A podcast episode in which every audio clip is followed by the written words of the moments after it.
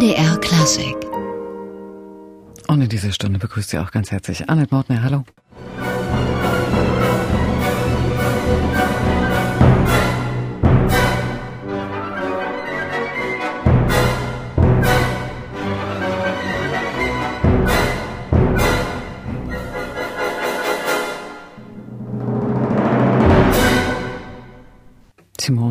Dirigierte Edward Grieg. Das war ihr letztes Konzert als Generalmusikdirektorin in Hamburg.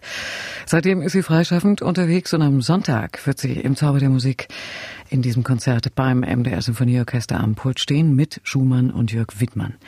Das Konzert überträgt MDR Klassik dann auch live, aber jetzt freuen wir uns erstmal, dass wir Sie hier im Gespräch haben. Herzlich willkommen, Simone Young. Danke sehr. Frau Young, Sie sind ja Australierin und wenn man auf Ihren familiären Hintergrund schaut, dann war das nicht wie bei vielen so eine Musikerdynastie, sondern sicher ein musikinteressierter, aber kein Musikerhaushalt.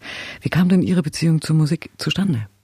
Ja, ich komme eigentlich, ich stamme aus ganz bescheidene Familie und äh, wie mein Vater immer gesagt hat, der ist Jahrgang 21 gewesen und der sagte immer, der sei ein Kind der Depression, der der finanzielle Depression und es gab in seiner Familie kein Geld übrig für äh, Musikunterricht.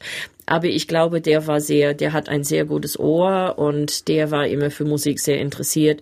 Und bei seiner Mutter im Wohnzimmer stand ein kleines Klavier und das waren meine erste musikalische Begegnungen. Und dann hatte ich halt das Glück, dass ich immer wieder auf tolle Lehre gestoßen bin, die immer irgendwie bei mir was Besonderes bemerkt haben und mich dann gefördert und gefordert haben. Und äh, mein Vater immer, trotzdem, dass er keine Noten lesen konnte, saß immer dabei und hat immer so bravo gerufen, als ich mit kleinen Händen, sieben Jahre alt, dann die richtigen Töne erwischt habe. Nun kann man ja bei so einer Musikerkarriere in ganz verschiedene Richtungen gehen. Bei Ihnen stand ziemlich zeitig fest, dass es das Dirigieren werden würde. Das war ja zu dieser Zeit damals noch nicht so alltäglich, ne? Ja, wenn ich zurückschaue, das ist, das ist alles äh, Zufall, Glückssache, einfach wie die Sachen gekommen sind. Ich äh, nach der Abi habe ich mir entschieden, also ziemlich kurzfristig Musik zu studieren. Ich dachte, ich würde Rechtsanwältin werden, wie der Papa war Rechtsanwalt und äh, und ich habe eigentlich mein Studium begonnen als Komponistin. Und äh, ja, wenn man komponiert und man was hören will, muss man selber aufführen. Und so kam ich ziemlich zügig zum Dirigieren. Und äh, aber das Leben eines Komponisten war nicht für mich. Ich bin viel lieber mit anderen Musikern zusammen und gestalte gemeinsam was musikalisches. Und ich fing an. Ich musste auch mein mein Unterkunft äh, verdienen. Die Familie war nicht gerade begeistert, dass ich Musikerin werden wollte. Und äh, ich habe mein Studium dann selber bezahlt und so. Und das Einzige, das ich machen konnte, war Klavier spielen. Und dann habe ich alle Sänger, alle junge Sänger in Sydney habe ich damals dann begleitet und gecoacht. Und so kam schon die erste Liebe zur Oper. Und als junge Repetitorin, da war ich gerade 22, als ich anfing, Insofern nicht so überraschend, dass ich mit 24 dann schon anfing zu dirigieren. Ich kam ab, ich habe eigentlich alles ein bisschen gekürzt auf dem Wege. Aber als Repetitorin, da lernt man natürlich schon jede Menge Repertoire nebenbei. Ja, und ähm, ja, wieder eine Glückssache. Das war zu einer Zeit, äh, 83 bis 86 in Sydney. Da war Richard Bonning, der Ehemann von John Sutherland, war dort Chef. Sie hat immer wieder dort gesungen was für eine Glückssache, so eine Stimme zu hören, immer wieder. Da gab es eine ganze Generation von tollen australischen Sänger, die in der Zeit von Europa zurück nach Australien gekommen sind für das schöne neue Opernhaus und so weiter. Und es gab auch den Charlie McCarris, der dort viel dirigiert hat, Wagner, Janacek, Moderne. Es gab einen alten Italiener, Carlo Felice Cilario, der rauf und runter das ganze italienische Fach äh, dirigiert hat. Und so, innerhalb von drei Jahren hatte ich 60 Opern drauf. Das ist ja ein Wahnsinn. Aber als Repetitor ist das normal. Und ich habe mich sofort als Komponistin dann für das Orchester interessiert. Nicht nur für die Sänger, also für die Farben, für den Klang, wie man das macht. Und dann kam es schnell dazu, dass an einem Tag gab es Not an Mann und äh, es war halt eine junge Frau. Aber das klingt so, wie wir es hier in Deutschland haben oder hatten. Also so eine richtige Kapellmeisterausbildung eigentlich. Ja, absolut, so war's. Und äh, ich halte das nach wie vor wie eine sehr solide Ausbildung für einen Dirigenten. Also vom Orchestergraben auf der auf Konzertbühne zu springen, halte ich für etwas natürlicher als umgekehrt. Und äh, das Opernrepertoire ist so fantastisch. Und ich liebe Sprachen, ich liebe Drama. Ich habe selber getanzt. Insofern, äh, die Oper war für mich irgendwie eine sehr natürliche Zuhause. Und Sie haben gesagt, viele Künstler sind von Europa zurück nach Australien gekommen. Sie haben ja dann den umgekehrten Weg genommen, nach Europa. Wie haben Sie diese alte Welt erlebt, wo die Opern, also die Sie in Australien ja gespielt und dirigiert haben, zu Hause sind? Es war plötzlich alles anderes. Ähm, der Michael Hampe war als Gastregisseur äh, in Sydney engagiert in der Oper und äh, man hat so einen gewissen, ein sozusagen einen Austausch etabliert und dann gewann ich ein kleines Stipendium vom Wagner Verband und und und und damit hatte ich ein Jahr zusammengebastelt, Bayreuther Besuch, Salzburg Besuch, Hospitantin in Köln, vier Monate mit Pierre Boulez in Paris und so weiter. Es ist ein wunderschönes Jahr für einen jungen Mensch. Ich war gerade nicht mal 25 und ähm, ja, in der Zeit, da ich, also bekannt für mein Geduld bin ich nicht, sagen wir mal so. Und in der ersten Woche in Köln, da saß ich in der Ecke ganz brav als Hospitantin und habe gedacht, hm, da könnte ich mit denen arbeiten. Sein Italienisch braucht ein bisschen die feine Pfeile das könnte man so ein bisschen anders spielen. Und so nach einer Woche, dann ging ich zum Intendant und habe gesagt, bitte geben Sie mir was zu tun. Ich werde wahnsinnig, wenn ich hier nur sitze und, und vier Monaten nur zuschaue. Und äh, dann habe ich vorgespielt und man hat mich gleich dann äh, mit beschäftigt und gleich mit Stücken wie Moses und Aaron und Rosenkavalier und hat mir riesige Spaß gemacht und ich war kaum zwei Monaten weg von Köln, als die mir dann kontaktiert haben und eine feste Stelle angeboten haben. Und das war gar nicht in den Plänen ich war gerade, hatte gerade festgestellt, eine Woche früher, dass ich mit meinem ersten Kind schwanger war. Und dann kam der Angebot, kommen Sie nach Deutschland. Und das war schwere Entscheidungen, aber mit äh, Rückblick schon sehr richtig. Und seit 87 sind wir wohnhaft in Europa. Und wie es da weiterging, das wird uns Simone Young gleich erzählen. Jetzt erleben wir sie erstmal am Pult mit den Hamburger Philharmonikern und der ersten Sinfonie von Johannes Brahms.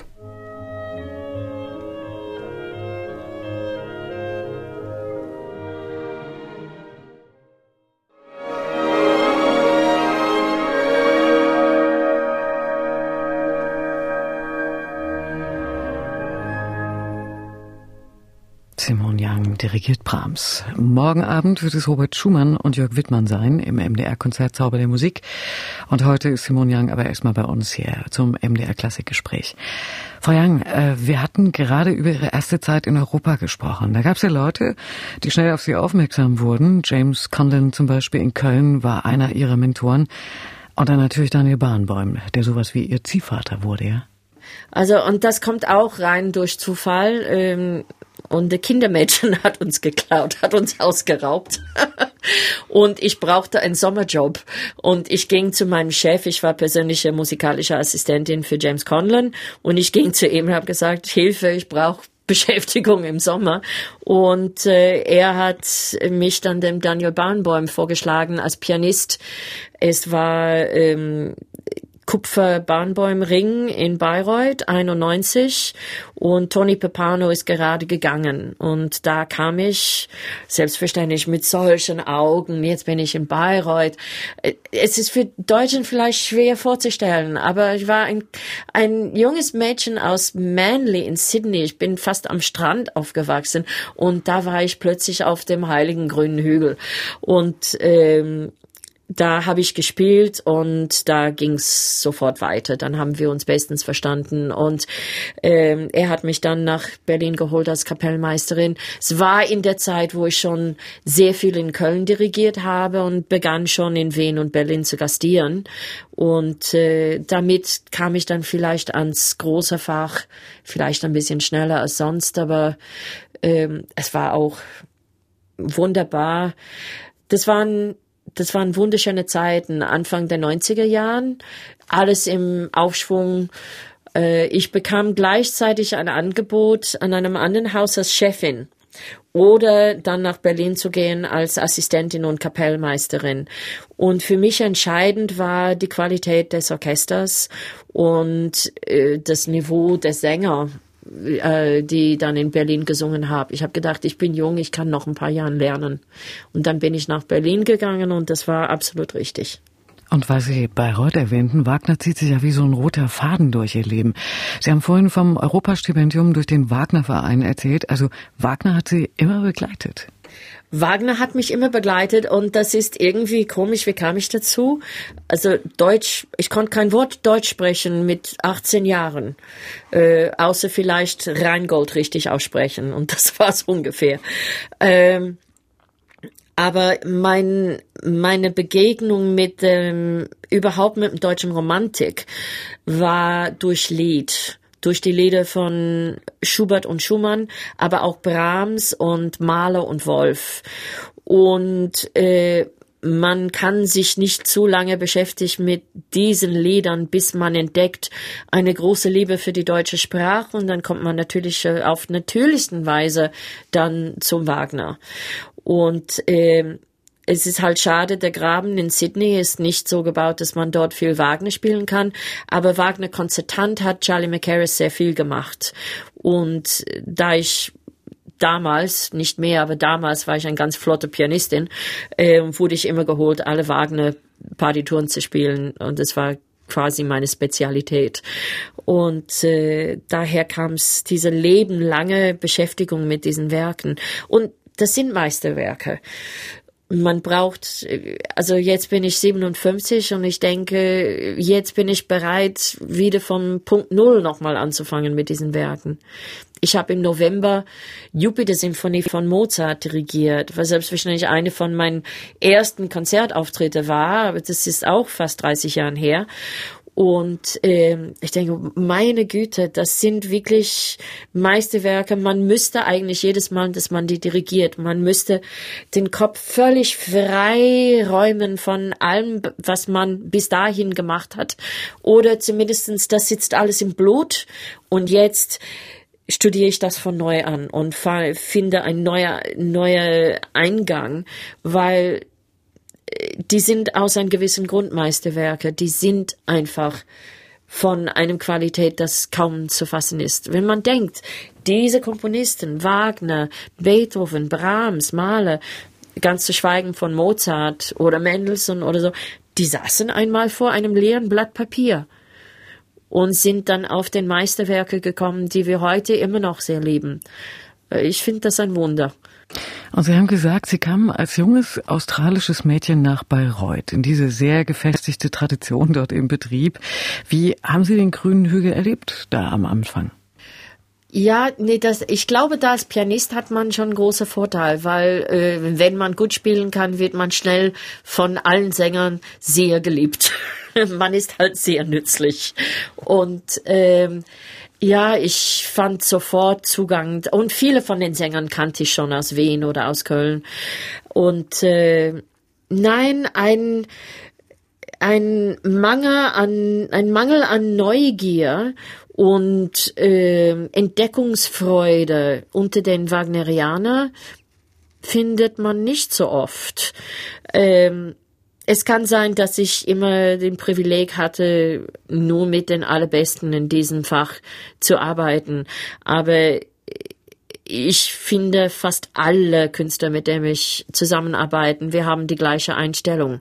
Man sucht eine Aussage, das für heute aktuell ist in dieser Musik. Man will keine musikalische Museum auf der Bühne stellen oder aus dem Orchestergraben hören Die Traditionen muss man wissen und dann muss man entscheiden, ob man sie behält oder nicht.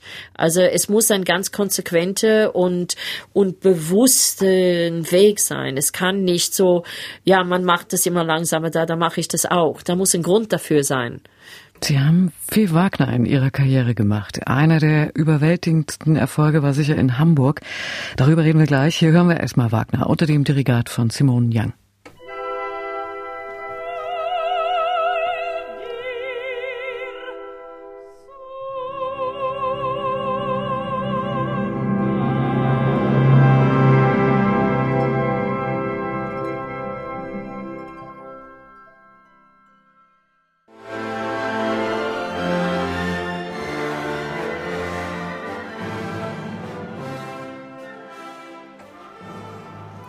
Catherine Foster aus Brünnhilde im vielbeachteten Hamburger Ring unter der Intendanz und dem Dirigat von Simone Young.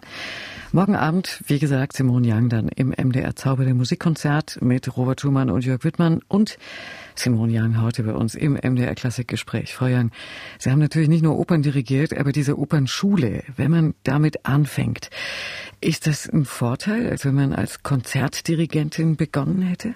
Also, wenn man den den vielleicht etwas luxuriöse Weg geht, vom nur Konzerte und Konzert, vielleicht Wettbewerbe und so weiter, hat man von Anfang an viel Probenzeit. Das ist genau, was man nicht hat als Open-Dirigent. Also wenn ich denke, ich hätte nicht den Nerven dazu heute. Aber wenn ich denke, was ich alles zum ersten Mal mit einer oder zwei oder gar keine Proben dirigiert habe, und man weiß, Überleben, also Überleben war nie genug für mich. Überleben kann man, wenn man nicht stört. Bei einem großen, in einem großen Haus mit einem guten Orchester. Die kennen das Repertoire. Wenn man nicht besonders stört, dann äh, überlebt man das. Aber wenn man was Musikalisches will, dann muss man das so klar zeigen können, ohne stundenlang zu reden, dass überhaupt keine Missverständnis sein kann.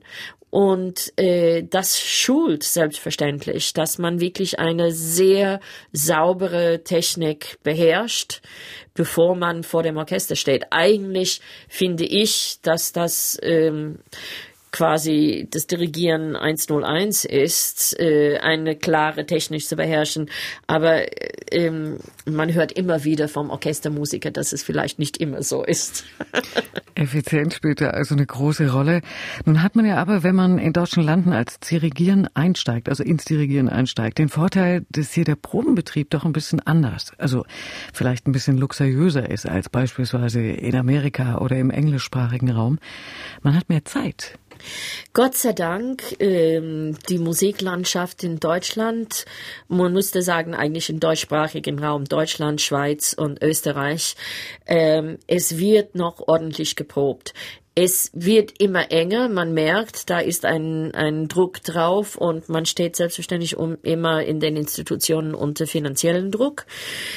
Luxuriös ist es nie, aber seriös ist es ähm, und das kann man nicht immer behaupten in manchen anderen Ländern, wo man weiß, man hat zwei Proben und muss ein enormes Konzertprogramm auf den Beinen stellen. Dann ist es so gerade halb fertig und man lebt in dem Moment dann im Konzert. Manchmal sensationell, aber manchmal so mittelmäßig.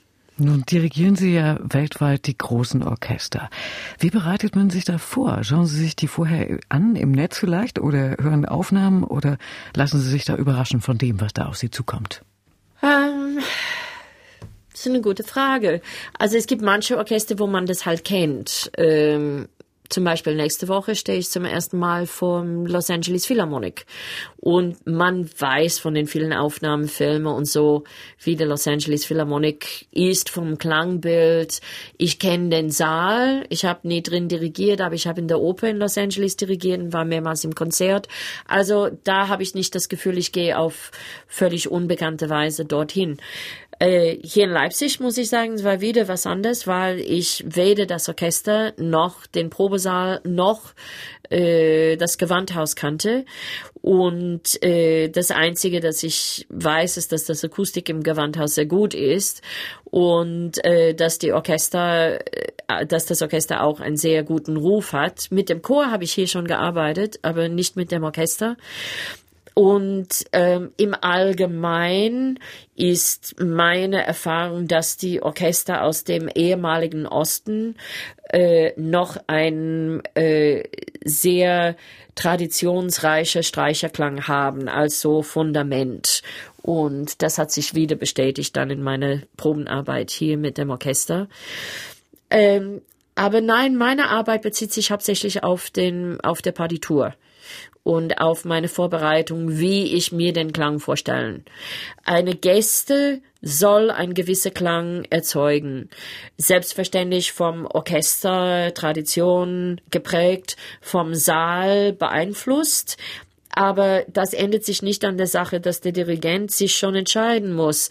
Wie ist der Attack? Wie ist der Schluss vom Ton? Wie soll der quasi der Körper ähm, vom Klang sein. Das ist, äh, das sind Sachen, die man vorher entscheidet für sich und dann hoffentlich mit der Gäste auch dann klar vermitteln kann. Wie gesagt, wieder mit weniger Wörter, aber auch dann, wenn man sprechen muss, dass man dann auch klar, äh, klare Bilder, äh, klare Phrasierungen dafür findet, äh, was man vom Orchester haben möchte. Und ja, mehr kann ich nicht dazu sagen. Ich bin, wie gesagt, ich, ich wundere mich immer wieder, ähm, was für ein Privileg es ist, mit den äh, wirklich Top-Klangkörper zusammenzuarbeiten, wie ich es tue. Ich glaube, die Arbeit ist eigentlich viel schwieriger, wenn man mit schlechteren Orchester zu tun hat. In Leipzig machen Sie jetzt Schumann, die Rheinische, in der Schumannstadt Leipzig, also in Rufweite fast zum Schumannhaus. Die Notenspur führt vom Gewandhaus direkt hin.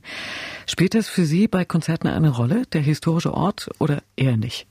Äh, das spielt äh, direkt für die Interpretation keine Rolle es interessiert mich schon und es war nicht unbewusst, dass ich eine Schumann-Symphonie gewählt habe für hier.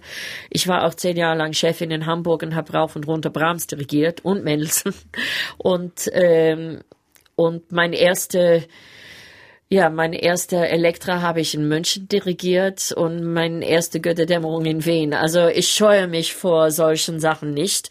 Ich finde das eher als eine Herausforderung. Da gibt es selbstverständlich mit solchen Komponisten, die in eine Stadt, mit einer Stadt stark verbunden werden, eine gewisse Tradition. Ähm, aber man braucht nur fünf verschiedene historischen Aufnahmen und modernen Aufnahmen von Schumann 3 sich anzuhören, zu hören, wie weit auseinander die verschiedenen Interpretationen gehen. Ich kann nur das machen, was für mich eine ehrliche musikalische Aussage ist. Und äh, das würde ich machen, ob ich in Leipzig bin oder in Hamburg oder zu Hause in Sydney. Und wir hören an dieser Stelle erstmal wieder eine Aufnahme mit Simone Young. Und wer Wagner liebt, der kommt am symphonischen Pendant Anton Bruckner nicht vorbei. Hier ist das Scherzo aus der vierten, in der eher selten gespielten Urfassung von 1874.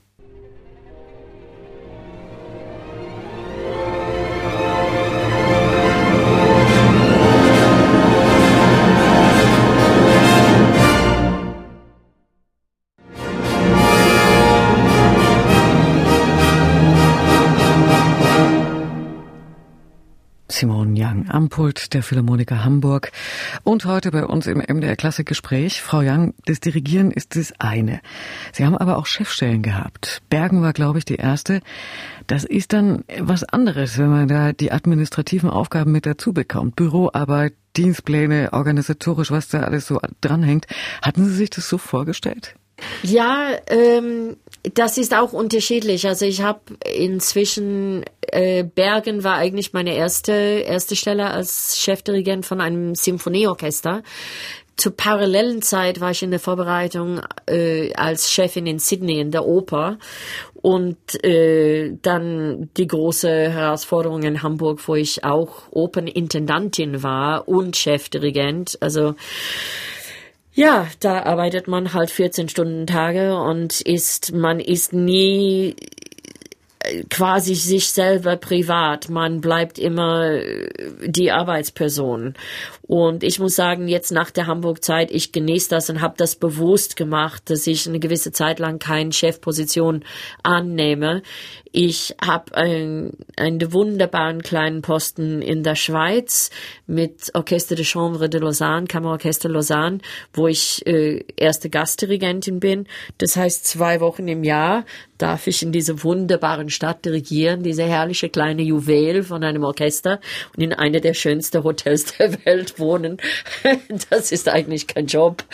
Nee, aber Chef zu sein, das bringt viel Administration mit. Ich, äh, ich bin seit fast vier Jahren jetzt Oma. Und ich sage jetzt, Gastdirigent ist ein bisschen wie Oma zu sein. Man kommt an, man wird freundlich begrüßt, alle sind glücklich, dass man da ist. Man spielt mit den Kindern für eine Woche und am Ende der Woche, man gibt die zurück. Und man ist für Disziplin oder äh, Ernährung, äh, Unterkunft überhaupt nicht zuständig.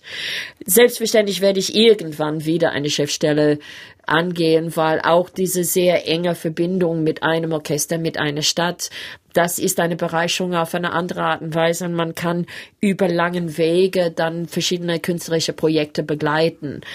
Aber das habe ich hinter mir schon 20 Jahren. Ich genieße das erstmal, das freie Leben. Zumal ja Hamburg, also die letzte Stelle, nicht nur die Doppelbelastung Intendanz und Generalmusikdirektorin war, da gab es ja auch die Wagner-Marathons. Es ist lustig. Ich, auch hier kannte ich kaum jemand aus dem Orchester, bis auf einen Hornist, weil als wir in Hamburg 2013 alle zehn Wagner-Opern innerhalb von 20 Tagen gespielt haben, was eigentlich ein, ein Wahnsinnstat war. Wir haben es sogar Wagner-Wahn genannt. Ähm, aber es war fantastisch, war selbstverständlich ausverkauft. Die Leute kamen von überall in der Welt. Aber wie Sie wissen, in viele Wagner-Opern braucht man sowieso zwölf Hornisten, also vier plus vier Tuben und dann ein zweite, quasi ein zweite Staffel dann für den letzten Akt. Also es, ich glaube, fast jeder Hornist in Deutschland ist mal durch Hamburg gekommen.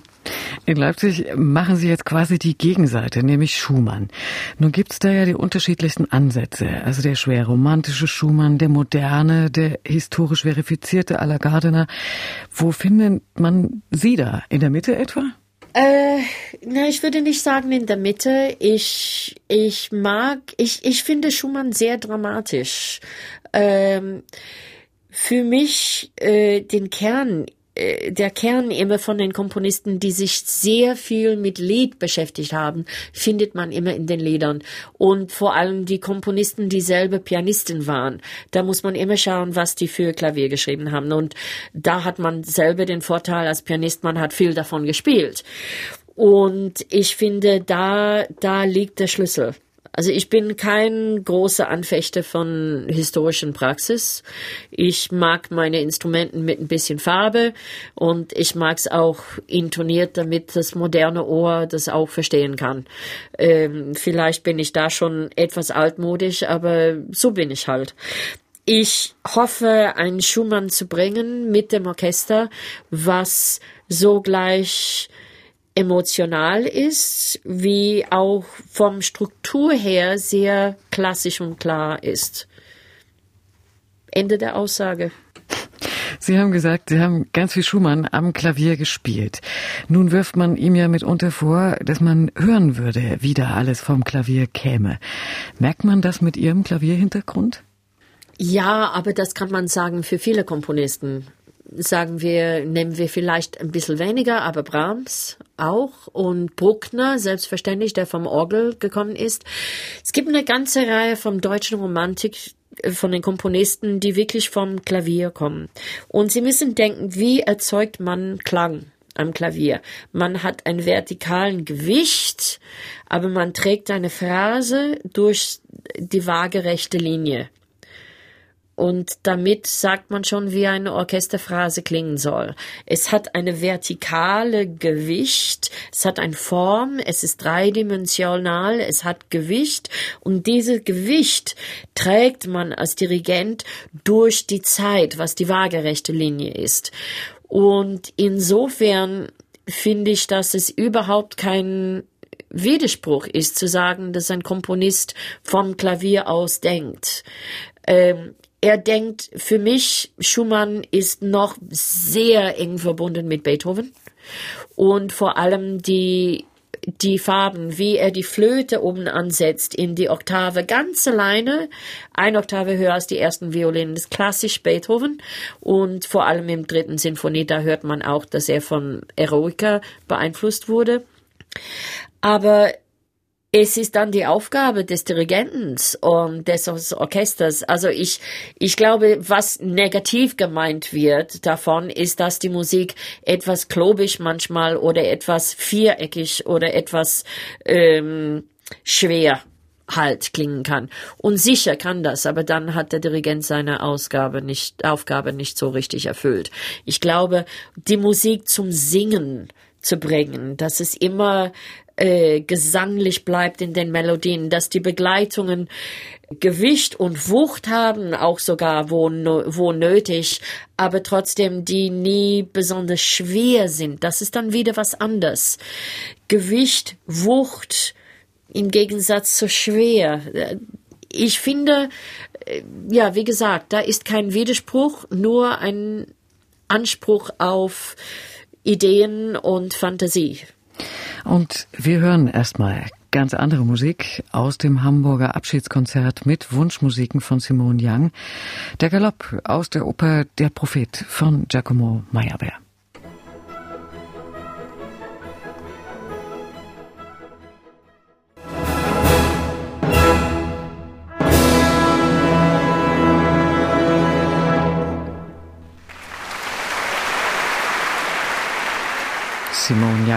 Musik von Giacomo Meyerbeer am Pult der Philharmoniker Hamburg. Das war der Galopp aus der Oper Der Prophet. Und Simone Young ist heute bei uns im MDR Klassikgespräch.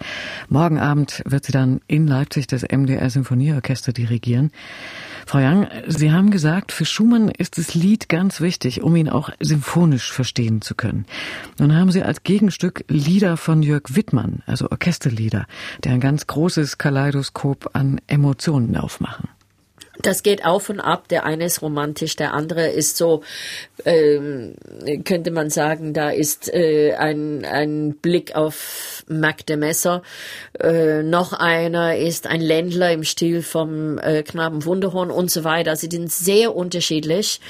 Ich habe viel von Jörgs Musik gemacht, Jörg Wiedmann. Und äh, erstens, er orchestriert mit einer Fantasie, das ist einfach wunderbar. Äh, zweitens, er, er, ähm, wie kann ich das sagen? Er verschwört nicht seine Tradition, traditionelle Herkunft. Also er begann als klassischer Klarinettist und er ist daraus gewachsen in eine, wirklich eine der wichtigsten deutschen Komponisten unserer Zeit. Ähm, als Komponist, der ähm, quasi die Baritonstimme ist vielleicht eine Verlängerung nach unten von der Klarinette. Es ist gesanglich, es ist instrumental und als hervorragender Musiker selber, er schreibt für die Bläser dann auf äh, virtuose Art und Weise. Es macht schon sehr viel Spaß, seine Musik zu machen und ja, äh, Bariton war immer meine Lieblingsstimme und ich begleite sehr viel äh, vom Klavier aus. Das ist eine große Herausforderung, auch, auch fürs Orchester. Also leicht ist es gar nicht. Aber es hat Momente vom, vom Witz und Humor und andere Momente, die wirklich verträumt sind. Ich glaube, dass das ein Stück ist, das, also langweilig ist es nicht. Also einschlafen wird das Publikum auf keinen Fall. Ja, und das Orchester auch nicht, denn das muss ja immer wieder sehr schnell in verschiedene musikalische Welten eintauchen. Also mein Kopf hält er auch wach, weil ähm, das Metrum wechs wechselt vom Tag zu Tag. Auch es bleibt nie stehen. Das ist das, was ich an dem Stück am meisten mag der hat verstanden, dass mit Gesang, mit Text, dass da sehr viel Rubato ins Spiel kommt. Der hat dann aber dieses Rubato, was die romantische Komponisten einfach mit einer Phrasierung zeigen würde, hat er alles sehr genau beschrieben, wie schnell und wie weit das Accelerando und das äh, Rallentando Niederlande und so weiter, was wirklich sehr äh, viel Konzentration von allen kostet. Aber wir haben bemerkt, wie schnell das gut zusammenkommt auch. Also es ist wirklich sehr klar und strukturiert komponiert. Frau Young, Sie haben sich nach dem großen Hamburger Abenteuer in England niedergelassen. Jetzt, da der Brexit näher rückt und möglicherweise ein ungeordneter Austritt aus der EU droht, wie gehen Sie damit um? Ja, ich finde das höchst problematisch. Es ist ähm, ja, eines äh, ist wieder Glückssache. Mein Großvater ist von Nordirland ausgewandert. Das heißt, ich habe Zugang zum britischen, aber auch zum irischen und ich habe einen irischen Reisepass. Das heißt, ich bin sozusagen Brexit-proof.